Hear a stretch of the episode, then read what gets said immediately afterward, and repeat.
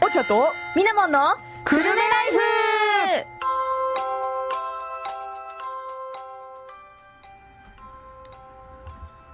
4月5日時刻は午後2時を過ぎましたこの放送は東京854くるめらから生放送でお送りしていますおんちゃんとみなもんのくるめライフになりますパーソナリティを務めるのはみなもんとおんちゃんでございますよえいえいろしくお願いしますお願いします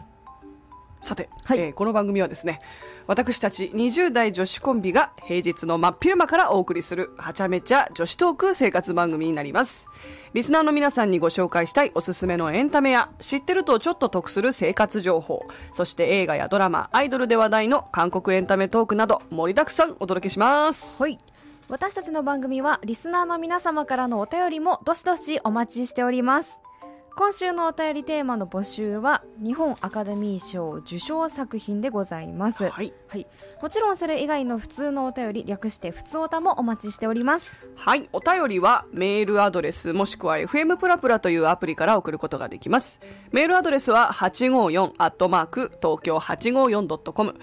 854アットマーク東京 854.com すべて小文字となります。FM プラプラのアプリの方からはメッセージという項目から宛先に久留米ライフと書いてもらえますと私たちにスムーズに届きます。お待ちしております。お待ちしておりやす。はい、ちょっとね4月本日第1回目ということでそうですね。もう新学期とかねまあ入学式やらあとは卒業式やらは終わったのか、そうですね。卒業式は大体終わって。じゃあ今もう始まりなんだねうんう。ん来週ああたりなのかな新学期は。あそうだよねどうなんだあろうの友達のさその妹とかさ、弟さんとかがさ今年新人として、はいはいまあその 23, 23年卒業のさ、うんうんうんうん新社会人としてもう働き始めたよって話を聞いてさあもうそんな早いのねみたいな恐ろしい。そう4月のそう1日と2日が土日だったから、はいはい。 3日からね修行の方がきっと多かったはずなんですよね、えらい混んでたね電車混んでたよすごかったあびっのくりした、慣れないスーツに身を包んうで、ん、満員電車に揉まれていく、うん朝から爆睡してる子がいてさ 電車でマジ で今日頑張れって思いながああ新人っぽい感じらの、うんそう疲もうれてんねリクルートスーツみたいな感じの、うんうんうんもう黒に白いシャツにみたいなはいはい はいなるほどねなんかちょっと感慨深いというか、うんちょっとこれからが勝負だから頑張ろうなってい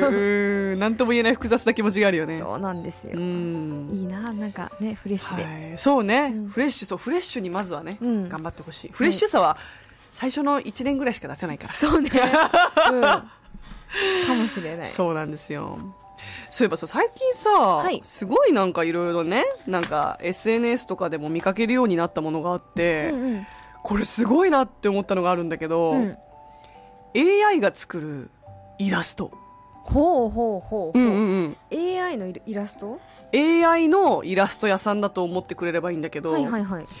あの今ねすごいのよあのコスプレイヤーをうん AI が描いて、うん、それがあまりにリアルすぎて、はいはいすごいバズっててね。 2でも 2D を 2D にしてるだけでしょまあね 2D を 2D にしてるだけなんだけど さでもさすごいのなんかもう肌の質感といい、はいクオリティがね、うんもう本当にリアルにそうなの写真みたい、はいはいはいはい、うん、だ写真みたいだから 2D は 2D なんだ けど 3D みたいな 2D イラストなんだよね難しいねマジで見てみてほしいあの皆さん気になる方ね、はいはい、 AI のイラストのそのコスプレイヤーで調べるとねうんうん、すごいんですよなるほどねあの特にあのなんて言うんでしょうねこうナイスバディがバデあーなるほどィねのコスプレイヤーがはいいはいはいはいっぱい出てくるはのいはいなんか多分なんだけど AI のこの描いたうんうんコスプレイヤーさんとリアルのコスプレイヤーさんの写真を比べて、うんうんマジでどっちが本物かわからない可能性あるほただちょっとちょっとまだ完璧じゃないのー、は、うんうん、よーく見ると違和感があるはいはいはいでもそれねよーく見ないといけないから、うんあんまり写真ってそんなさなめるように見ることなくない確かにパッと見ていいなって思ったらあいいなこれってこう、うん来るじゃんでもよーく見ると指がなんか3本しかなかったりするおお なるほどねそう AI が書いてるだけあるわ そうだ AI が書いてるだけあるんですよでもその最近そのいろんな AI イラスト書いてくれるソフトだったりはいはアいプリっていうものがで、いっぱいできてきてね、うんあの私 LINE であれ入れてみたんですよお絵描きバリグッドくんバリグッドくん そうお絵描何きお絵描きバリグッドくんっていうね、はいはいあの LINE の公式のフレンズになってくれるのがいるんですよ、でそれを皆さんも登録できますでしてみるとあの1日に3枚まで AI が描いてくれたお絵描きをもらえるんですよほうんうんーうんうん。で、その、これね、友達になると、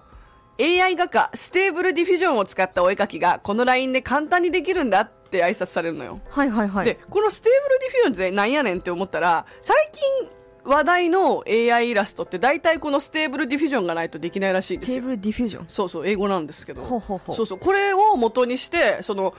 AI の描いたコスプレイヤーのイラストとかもこのステーブルディフュージョンがないと描けないのよ。ほうーでこの LINE のはいはいお絵描きバリグッドくんもそれを使ってるんですってへえなんか一緒にたくさんお絵描きしたいから毎日3枚お絵描きの呪文を送れるようにプレゼントしたよって言ってお絵描きの呪文 何それって思いながらなるほどまあでも好きはいなはい単語をうん1日3個まで送るとそれ書いてくれるので私最初美少女って書いて、うんしょっぱな美少女かよって思ったかもしら んがまあでも美少女って気になるやん、はい AI が書く美少女って確かなんにだろうっ確かてにうん送られてきたイラストがね、これ見せられるのが一番いいんだけど、うんあの予想を裏切られたなんかねエキゾチックな、うんその外国風美女だったあーこ麦肌のあそう小麦肌で、うんちょっとあのソバージュっぽいはいはいはいはいヘアスタイルで、はいなんだろうすごい東南アジアっぽくないみたはいいな、はいはいはいへえそっちで美少女を分析してんだなみたいななるほどねまあでもぶっちゃけね私が美少女って書いといて、自分で思ったんだけどすごい曖昧なリクエストだなってそうだねだって美少女っていろんな概念があるじゃんうんうん、国によっても美少女の定義って違うし、うんでもこの あの AI は、まあ、美少女って送ったらこの東南系のエキゾチックな美女、はいはいはい美少女だと認識して送ってくれたわけですよはあなるほどねじゃあうん美人とか送ったら何が来るんだろうね、あそれちょっどとう後すんでのやって楊み貴るわ妃とかの 陽気妃今度はね クチレオパャトイラナっとぽかいあクレオパトラも ね面まあや白っいな、ぱ美人は美人なんだけどさうみんうんたういな、んうん面白いねこの AI が思う美少女ってこれなんだって思った、確かに、うん、それ面白いねまあ、あとはね他にやってみたのがなんかよく人気だよって言ってた大空っていうキーワードだったり、あとあのありえないっていうので送ってみたのはいはいなんかありえねえなってなんかこういろんなうんありえないなってことがあるんだけど、うんありえないで送ってみたらなんなんのなんのイラストだったと思う、う ん、なんだろありえないイラストありえないを具現化したイラスト、う具現化、う具ん現化まあ、具現具現化してるはいるしてるはいるあ の日本語が違っちゃった地球のマントルにいるとか地球のマントルなるほどねそれもだいぶありえない あわりえないでしょそう。でもね、私が、これありえないなって確かに納得できる絵だった。なんか、男性が描いてあるんだけど、うん男性の手が木の幹になってて、うん枝になってる。うんだから、男性が木の根元になってる感じで、はいはい、はい、男性の手から腕、腕から、その腕がなんかこう枝になってて、はいはい木が生い茂ってて、空飛んでん ねん。あ、なるほど、ね。空飛んでんのか空飛んでんのよ。気球みたいな感じ。はいはいはいはいへえ、なんか、ありえな いわ独特だねーって思った面白くないこれあそれもう一回同じの送ったの送ったら同じの来るのかなあーそれ思ったちょっとねありえないっていうのでちょっともう一回送ってみましょうか、うんはい今送ってみましたですぐ書いてくれます、おお、うん、もう3秒ぐらいあればねあ書かれたああありえないってやると今度はなんかすごい別のゲームのキャラクターみたいなキャラクター出てきたへえ何これちょっと気になるから後で見せてもらおうそうです ね。ちょっとこれあの皆さん簡単に試せますんで、気になる人、LINE で、お絵描きバリグッドくんっていうので検索してもらえるとなれます。で、あのー無料のプランだと1日3枚までしか書いてもらえないんで、あの、いっぱい書きたいな、いっぱいやりたいっていう人は、使い放題年間プラン月458円とかあるらしいです。ほうほうほうほうプレミアムバリグッドくんならってプいレう。ミアムバリグッドくんプレミアムプランだったら何枚でも作れるよってやつなるほどうん。はい、退屈しのぎになるのと、なんだかんだこういろいろインスピレーションを得たいなっていう時にうんうんもうん意外と参考になるかもしれない。ああ、なるほどうね。んうんうんまあ、ただ、ちょっと私こういうのとか見てて、なんだろうな、これはすごい難しいテーマだけど、うんあのーイラストレーターさん本職の方のお仕事ってこれどうなっちゃうんだろうなちょっと思うところもあるんですよ。うん、なんか本当に絵を描いてくださる絵を職業にしていらっしゃる方のやっぱり価値が落ちてしまうんじゃないかっていうのもすごい、ううんうんーんまあちょっと本当にいろいろ問題になりそうなコンテンツではあるんですけど、今まあイラストに限らずねいろいろなものが AI でできちゃうんで、本当そうよね、うん今さ適正なんか適正職種診断みたういんなうんうんのはいはいあります転あり職まサイすトでうん大体 AI がこそうだよねう分類分けするじゃない、うんうんしてくれるいや本当にそうなんみたい な、まあまあちょっとあるよねそういうとこね AI に私ら決めてもらうのそうみたいななんなんそれみたいなちょっと異様な時代だよね、うんうん まあそれをね信じて、もう AI に頼ってくる日が来るのかなって思うとちょっと怖いなって思ううんそうだよね、うん自分のことなのにさ、 そうそうそうそうね、生きてないものに頼んで自分のこれからの人生やら選択を決めてもらうっていうのちょっと気味悪いなって思うんですけどでもねさ昔、うん好きだったアニメで「サイコパス」ってあるあーアニメがあるんだけどあれってなんかこ見うましたよ DNA だったかうんうん何だったかでもう自分の AI が判断して、うん自分が自分の好きな職種うんにつけないみたいな、うんで振り分けられていくみたいなはあったのねがあってなんかだんだんそういう世の中になってしまうのかなって思って。そうだよねなんかこう今世に出てる作品とかってさ、うん結局はその作品にどんどん現代が近づいていってる感あるしね、うんうんうん近未来のさ、うモデルにしたさ、うんうん作品ってねうんあながち嘘じゃないよ、まあね、うん、もしかしたらそういう未来が訪れるかもはしれないですから、いですね、まあ、その前に早くドラえもんができてくれっていう話なんでそうです ねもうドラえもんができてくれれば早くねどこでもドアやらねタケコプターができてくれるかな かなはいというわけでそんなこんなでね、はい、 AI のねいろいろ面白い機能があったので、そのご紹介でしたねありがとうございまはーいすさてこの辺りで一旦 CM 挟んでから次のコーナーに参りたいと思います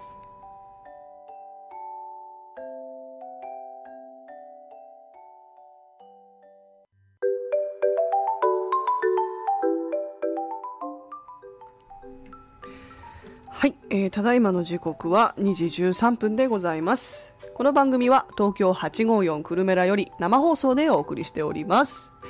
おんちゃんとみなもんの久留米ライフパーソナリティは引き続き私おんちゃんとみなもんですよろしくどうぞどうぞ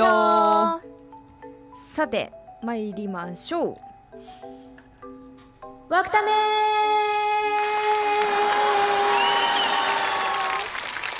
ですはいミックスだったね今日ちょっといろいろね笑いも混ぜてみ たさてこちらのコーナーはですねエンターテインメント業に関わらせていただいている私たちが映画やドラマ漫画や本などお気に入りのものから最新作のものまでいろんな作品についてトークしていくコーナーですはい本日のはいテーマは、えー日本アカデミー賞受賞作品でもそのノミネートされた作品でも OK ということはで、いそうですねまあ、日本アカデミー賞に関連する作品ですね、そうですはい。ほ、こん、こん、噛 んだ。 今回は、はい私、おんちゃんがうんご紹介するんですけれども、以前から気になってたし、かつまあ、大体の人がもしかしたら見てるんじゃないか、みたいな、やっぱ名作なんですかね。はいはいあの、そして父になるですよね。うん。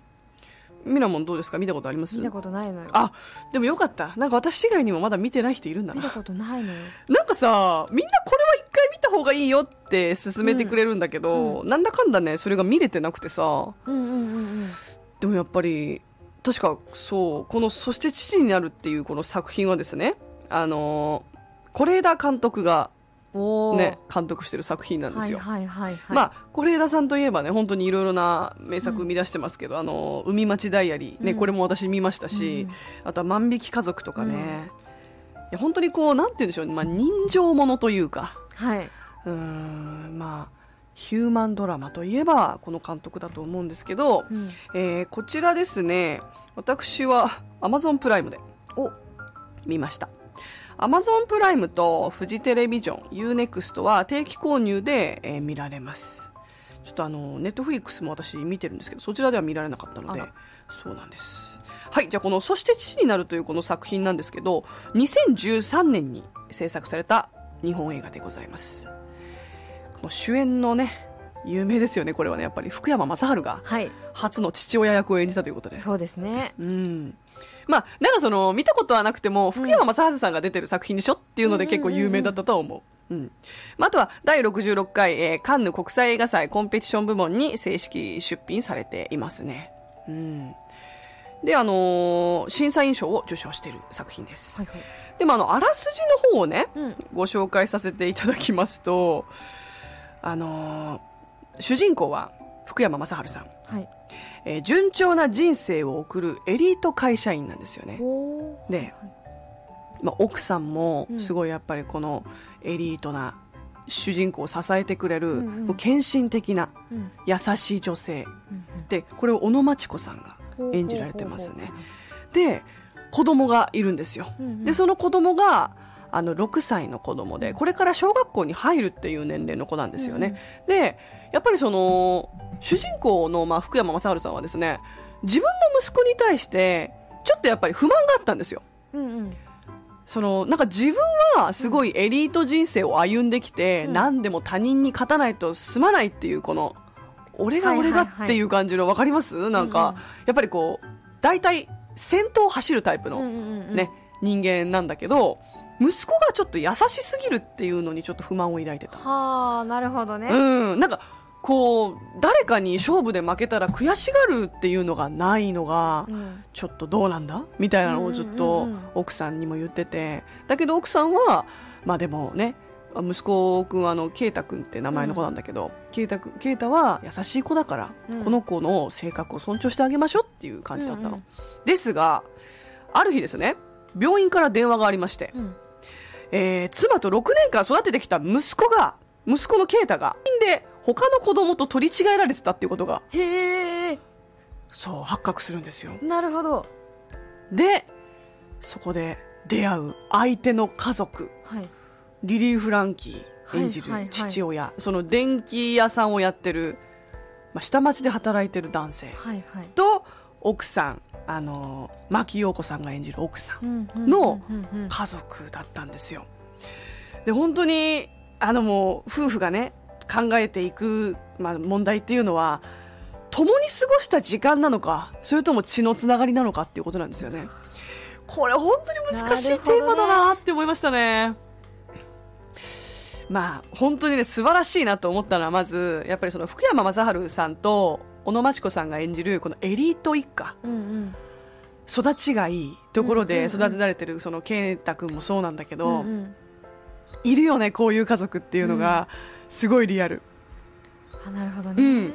あのね福山雅治さんは正直言って父としてはあまりこう献身的ではないんですよね、うんうんうん自分は仕事で家族を支えてるんだっていうタイプの人で自分も子供の頃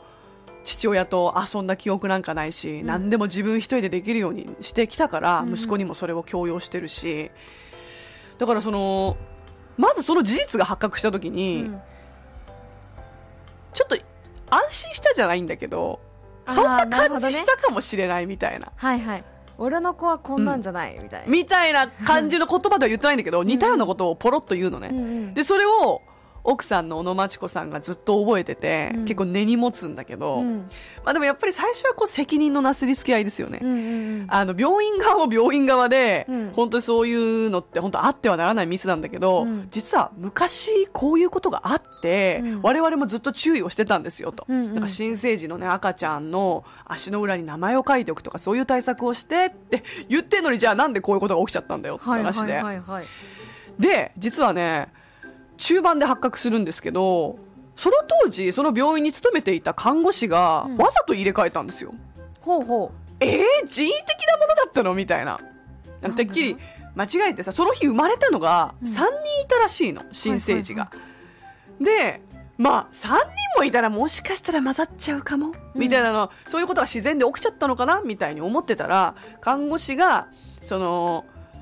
腹いせにやったっていうんですよううん自分も再婚したてででもあんまりうまくいってなくて、うん子供にも懐いてもらえないし、そういう不満があったからうまくいってる福山さんたちの家族とこのいわゆるなんて言うんだろうな比較的あまり裕福ではない普通の下町の家族と子供を入れ替えたらどうなるのかみたいな、なんかまあ、気持ちをね、はいはいなんかこう、なんだろうな、こう、なかなか、こう、気持ちが良くないことを、まあ、うん子供に当たっちゃったっていうか、人に当たっちゃったっていうんですかね。まあ、自分の辛い境遇をね、人の、まあ、人に当て当てちゃったわけですよ。で、結局こういうことになって、 まあ、お互いやっぱりすごい混乱していくわけじゃないですか。はいはいですごいなんかこの作品を見てて思ったのはあの大きい出来事があるわけじゃないんだようんうんうん確かに我々からすると子供を入れ違えてその子供たちが実は別の家の子だったっていうことが発覚したのはすごい出来事なんだけど、それさ他人から見て大きなねこう社会から見るとなんか何でもないことのようにやっぱ進んでいっちゃうそうだね、うん確かにだからそのカメラワークとかもそうだけど、本当にごく普通の一般家庭の子たち家族を全部こう追ってるうんうん目線で進んでいくんだけどさあーなんか淡々と進んでいくけどやっぱりその家族の中ではこう複雑なうんうんね捨てなんだろうこう投げやりになっちゃう気持ちとかもあったり、うんうんまああの私がすごいこれぐさっときたなって思ったのは実はねそのまず家族で最初はね会うんですよ、うんうん、お試しで会ってみてじゃああのお互いがお互いを認知していくっていうことで、まあ、子供にはねまだあの本当のお父さんお母さんだよって紹介するわけじゃなくて、うんうんうんちょっとずつ会いながら遊んでいくんだけどもう中盤あたりになって福山雅治さんがねやっぱりこう血のつながりだって自分の父親に言われるんだよね、うんうんいや今まで過ごしてきた時間じゃないよって結局は人間って血のつながりなんだって。うんなるほでそれをやっぱりこう自分もそう思ってる側の人間だったから、もう交換しましょうって言って言うんだよね、うん自分の息子にあのもうねこれからは向こうのお家のねむ向こうのお家で暮らすんだっていうのうんうん向こうのお家の子になるんだとは言わないんだけど、うんパパとママって呼んでね向こうの家族のことをってでそれに対してその福山雅治さん家に来た流星っていう男の子その向こうの男の子なんだけど、まあ、結局は自分の子供じゃん本当の、うんうだんから啓太は向こうの本当の子供だって、うん流星君は本当は自分の息子っていう、で流星君に対してあの今日からね僕たちがパパとママだからそう呼んでねって言ったらなんでってなんでってなんでなんだよなんでだからなんだよみたいな感じの、うんうんそう理由なんてないんだよみたいな、うんうんなんでなんでずっとなんでなのまあそれをさ説明するのって本当に難しいし確かに難しいね子供の純粋ななんでって結構くるよね、うんうんだから大人が子供に納得してもらうための理由って子供にとったら理解できないし、はいはいはいはい本当に難しいよね子供って親を選べないなっていうのをすごいうんうんうん感じちゃったっていうのかなうんすごいそれがぐさってくるシーンだったなって思うしそれでまあしばらく一緒に暮らしていくんだけどある日そのテントをお家で作ってで福山さんと小野真知子さんのねその夫婦とあとはまあ流星君でこう、みんなで遊んでこうわちゃわちゃしてるんだけど、うん流れ星が流れてきてじゃあそこにじゃあおお祈りをしようみたいな感じになってじゃあ何のお祈りしたのって福山さんが聞いたら、パパとママのところに帰れますようにっていうの、だからもうそれも本当痛いなって思って、はいはいはい子供が一番ついていけないよねうんまあ子供はねなんだかんだ順応していきますよって病院側の人間は言ってたんだけど、そうこれまでのケースでも大体こういうことがあったら交換するのが100%なんですよって、うんうん元の家に戻すみたいなそれがしっくりくると思いますみたいないやでもそうとはいかなくないっうんうんうてんすごいなったよね、私これは本当に時間だなと思った、過ごしてきた時間と人間うんうんマジで難しくないだって私たちがその立場になったとして いきなりさこの人たちがパパとママになるんだよって言って、えいつ帰るのみたいなことを聞いたら「うん帰らないよ」ってずっとそうするんだって言われたら さ難しす難しいねぎんうんうんまあでも確かに病院側の言うこともわからなくもなくもないけどうーねんでそう6歳のまでの記憶ってうんうんあんまり今考えるとあんまりないしねそうなの多分本当に早い方がいいとは言ってたんだよね、うんやっぱ早ければ早いほうんうんどお互いやっぱりこう混乱しないし、うん今から慣らしておくべきだって子供は順応していくからって、うんうんいやでも子供のこと舐めすぎよ、 うん、子供だって人間だもんうん絶対に言わないけどみんななんか抱えてる気持ちうんすごいそれソロ演技もうまかったな子役の子たちのね、はいはいはいはい言わない言わないっていうのなんでうんうんなんで、とかちょっと絶対おかしいなって思ってるんだろうけど、うんうん泣かないんだよねう、んうんあこういうものなんだなって言って暮らしていこうとするんだけど結局あの福山雅治さんとね小野真知子さんの夫婦のとこに帰ってきた流星君はあの一回、ま、出ちゃうの家出しちゃうの、うんで家族のとこに行っちゃうんだよね、うん育ての親だけど厳密には。いいいであのまあやっぱりそういうこともあってその最後はちゃんと実は元の家族に戻ります、ほうん、あの結局はその血のつながりじゃない方をね、はいはいはいはい過ごしてきた時間を優先するんだけど、最後すごいジーンときたなって思ったのが。そのもともと自分たちの子供じゃないけど6年間ずっとあの育ててきた啓太ううんを迎えに行った時に逃げちゃうんですよ啓太がね、うんうんなんで逃げるんだってなってなそしたらもう啓太がもうそのやっぱ納得できない思いがあったからさ、うんパパなんか知らないって言うんだよ、うん で遠ざけようとするんだけどそれに対してやっぱ福山さんがねすごいやっぱり自分の至らなさっていうのをすごいうんうん実感するんだよね、うん自分が父親として啓太に対してしてきたことって本当になかったんだなっていうのと、やっぱり父親になりきれてなかったっていうのかな自分がそうされてきたから子供にもそういうふうに強要したけうど、んでもなんかそれが結局は間違ってたっていうか、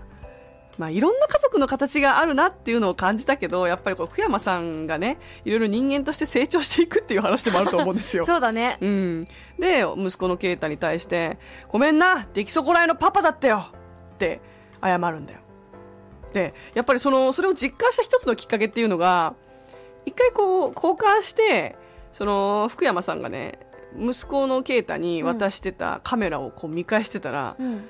啓太はなんだかんだ自分の写真をすごいいっぱい撮ってたの、うんうんそれを見てこうジーンとくるんだよね、うん自分はなかなか構ってあげられなかったけど、うんあ俺のことこんなにずっと見てたんだ息子はっていう,、うんうんうん俺はなんでそんな息子のことを見てあげられなかったんだろうっていう、うんまあ、その気づきも大事だよねっていうで離れてみて分かる家族の形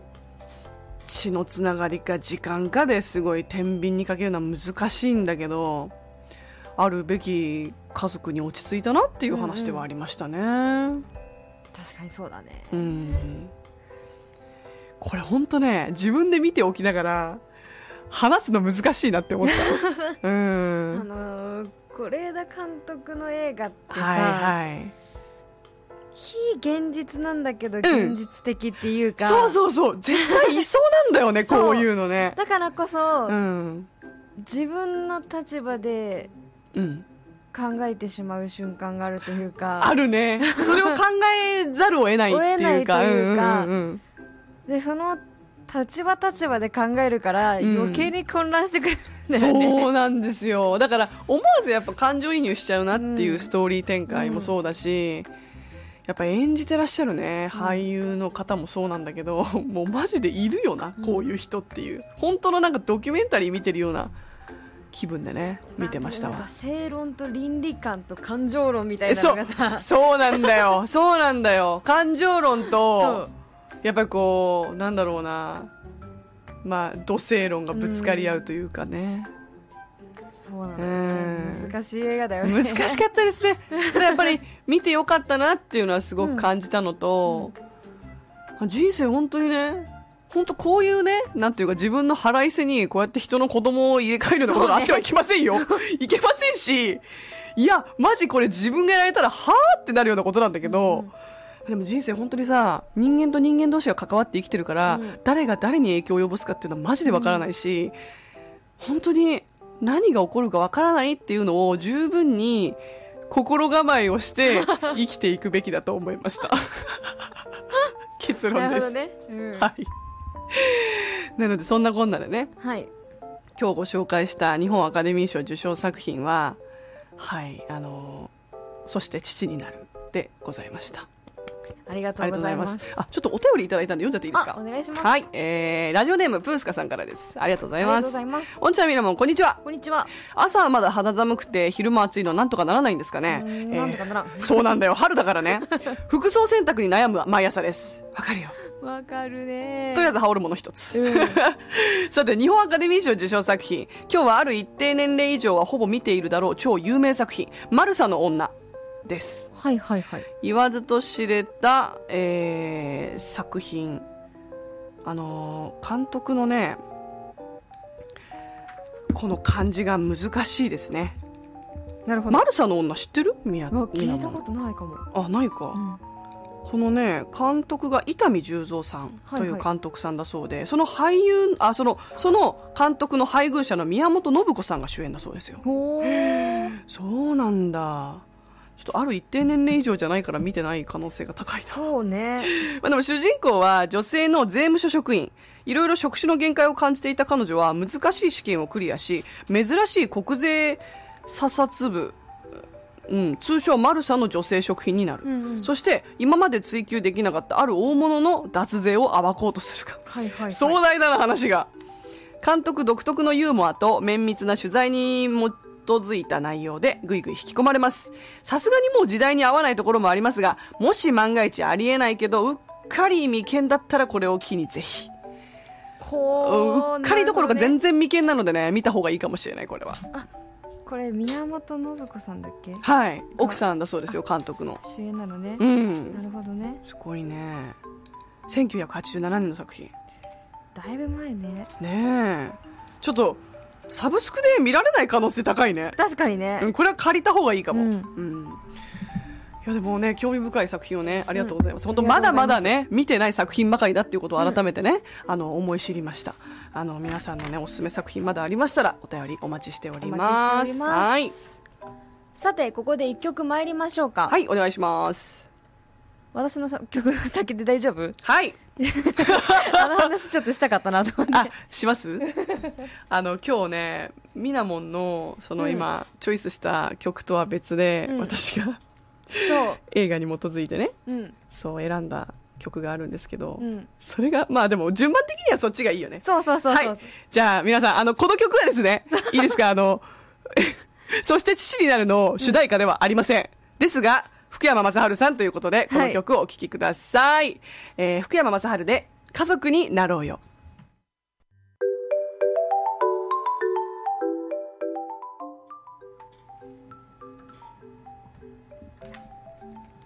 ただいまお送りした曲は福山雅治で「家族になろうよ」でした時刻は2時38分を回ったところですこの番組は東京854久留米らから生放送でお届けしておりますおんちゃんとみなもんの久留米ライフパーソナリティはみなもんとおんちゃんですいえいえい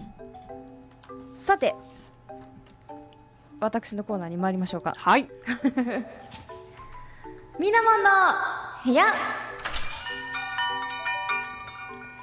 さてこのコーナーはですね日々のスキンケアからちょっとしたプチテクニック最新コスメから最新ファッションなどなど女子の生活に役立つ情報をお届けしていくコーナーですはいさて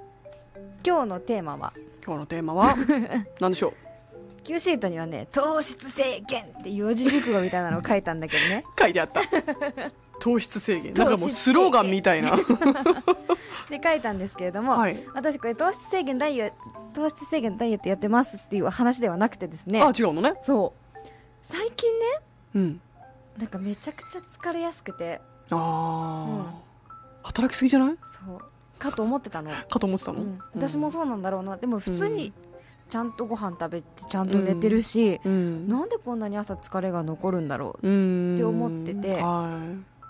こういう時ないですか、い、いやでも結構私もね、うんそれ続いている気がする、うん、朝、うん朝しんどいとか朝しんどいのいつも だよ、うんでねうん、これ私そんな時にうんうんあるサプリを見つけたのねあら何よそれ糖質カットみたいな、うん、はいはいはいそのサプリが気になったのではなくそのサプリが紹介する糖質制限の内容がすごはい興味深かったのおお聞きたい、そううんうう、ん、それでね今日ね糖質制限と疲労の関係についてああ、はい勉強になりますちょわっと話してみようかなと思ってはいはいはいはい、でねあの疲れた時ってうん甘いものを食べたくなるじゃないですか、あなんかさ最近ずっと甘いものばっか食べるんだけど、うんやっぱそのせいだよねで疲労を感じた時にスイーツなどを食べたくなることって結構あると思うんですけれどあもりますそれ実は良くないんですよやっぱ疲れた時に甘いものを食べるとうんうんかえって体がだるくなってしまうんですね そう 自分でもっとだるくしちゃってるそのういうねことなのよ。私ね、へー本当にこう疲れた時ってスイーツ食べたかったりとか、うんあとはもう焼肉にお米いっぱい食べたいみたいな。あるよそうねむしろ米を食べるために焼肉屋に行きたいなって思うすごいわか る、うんって、いう時があるんですよ。米がないと肉食えんそうそうそ うそう。なので。そんなことをしてたわけですよ。そ疲んなれことたな、そう、疲れたなって思った時に、はいむしろ糖質を取ってやろうみたいな。現代人みんなそうですよね、うん皆さんどうですかですよね、皆さ。うんん、はいはいあなたはどうですか 私もね、そうだったのよ。はいもう糖質ばっかり食べてたの。うんうんでもなんか次の日顔がパンパンだったりとかなるよねむくんだりとか、うんうんうんなんかすごい寝起きが悪いなとか、はいもう昨日あんなに頑張ってご飯食べたのにみたいうんうなんうん気がしてたんですけどこれって糖質を取ると逆に疲れを感じやすくなるんですねはでご飯やパンなどの炭水化物とかスイーツに含まれる砂糖にはうんうん疲れを感じやすくさせる作用がありましていはい糖質を摂取するとうん脳内にあるドーパミンっていうんう物質がですね、はい少なくなるんですねあそれをドーパミン低下という現象なんですけれども、うんうんそれが起こることによってうんうんあのドーパミンっていうのがあの元気にはつらつとした日そ々をうだ過よねごすために必要な脳内物質なんですけれど も、元気すぎる人見るとさお前うんドーパミン出過ぎじゃねって言われない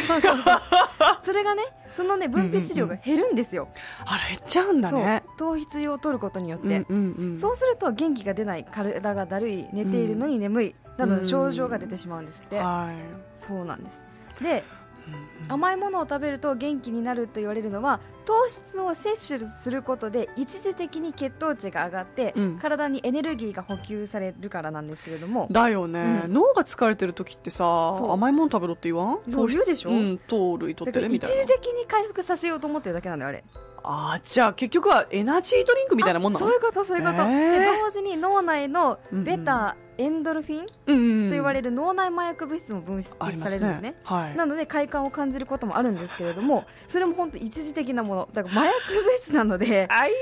その反動があるってことなんですよー甘いものは麻薬だったかそうそうそう困ったわだから一時的に急激に上がるとその分下がうるんのも大きいということで、だから反省だわそうなの疲れた時は甘いものを食べるのではなくむしろ制限しましょうっていう やだーで私この後普通にお菓子買おうと思ってたけどそうなのよ、うんだからよく、まあ、食事を取ると頭からお腹に血液が集中して眠くなるなんて言われることもあるけれども、はいそれは全くの誤解なんですようーんあのその食事に含まれる糖質の過剰摂取によりドーパミンが低下しまう低下してしまうことで眠気が起こってしまうはいっていうことなんですね。反省ですね本当に反省ですねうんマジで本当にね ね、で糖質には、うんあのドーパミンの分泌量を低下させるだけではなくて、はいあの自律神経うんをえ自律神経である交感神経を刺激するんですけれども、はいはいはい交感神経が優位になると不安や緊張を感じやすくなるんですね。あらそうそのため眠る前うんに糖質を摂取しすぎると、うんリラックスできなくて睡眠の質を下げてしまうんですってあの真夜中にラーメン食べるのも NG っていうこあうそういうことですよね なるほどねそういうことですんんはいアイスもケーキもダメです、うんはいそうなんですなので、まあ、熟睡できないと疲れも取れにくくなってしまって、うんうん結果として まあ糖質制限を行うと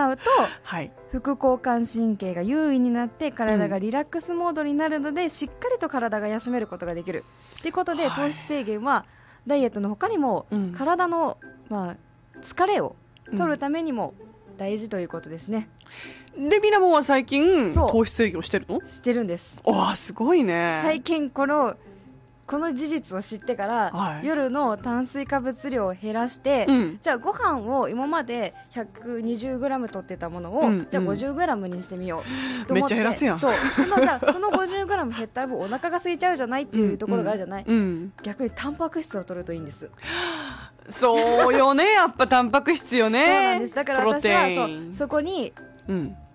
だからさ魚だったり鮭を足してみたりとか、うんうんうんうんあとは鶏のソテーを足してみたりとうんか、うんまあなんかサラダチキン足してみたりとか、はいそれでこう量を増や量は変わらないんだけど、うんうんうんなんかその糖質とタンパク質の量を変えてき変えてみることによって、はい朝めちゃくちゃ目覚めがいいですいやーでもそれちゃんと実感してるんだからさめちゃくちゃ目覚めがいいです効果出てるね、うもうお日様おはようみたいな気分になるのマジちょっとやばいんだけど私今それ聞いても全くやる気が起きないのやばくない もうご飯大好きすぎて私ご飯一そう日何杯食ってると思ってるだのからあ昼間は食べていいよあもう夜をねそう夜しっかり寝るための準備として糖質を下げま、私は少なくしたしてみたっていうはいことなので、なるほどね、はい、ぜひねこう朝疲れが残るなって思う方はうんちょっと騙されたと思ってやってみてください、わかりましただなんかよくさ言うじゃない夜ご飯もさ、うん抜いても別にいいんだよみたいな、うんうんうん夜ご飯っていらないからさ、うんって言ってだからそれって結もう動局かないからねそうだよね、うん糖質カットしてんだもんね、ありがとうございますまあ、逆に統一取らなすぎると朝起きた時に低血糖とかになっちゃうから、そうねまあ、ある程度ちょっと取った方がいいんだけどうんうん取りすぎない方がいいよっていう話であって何事も適度にそうそうそういうことそういうこともうね制限があって、はいそう過剰摂取しないようにという話なのわかりま した でぜひ気にかけてみてください気をつけます、はい、以上みなもの部屋でした、ありがとがとうございますまたのご来店お待ちしておます待ちしておりますはいじゃあさ今て日は続けて、うんそうですねちょっとねコーナーに行きたいと思いますアンニョンおんちゃんの韓流始めましたはいこのコーナーはですね韓国生まれ、日本育ちの私、おんちゃんが最近気になる韓流ドラマ、えー韓流アイドル、まあ、あの、K-POP エンターテインメントについてお話ししたり、あとは韓国語講座なんかをやったりするコーナーになります。はい、今日はですね、またまた韓国語講座だよ。はい、皆さん、4月、新学期、あとは入社ということでですね、まあ、新しい環境に身を置く人が多くなっている。はいそんな時に使える韓国語だよ。 韓国語だよ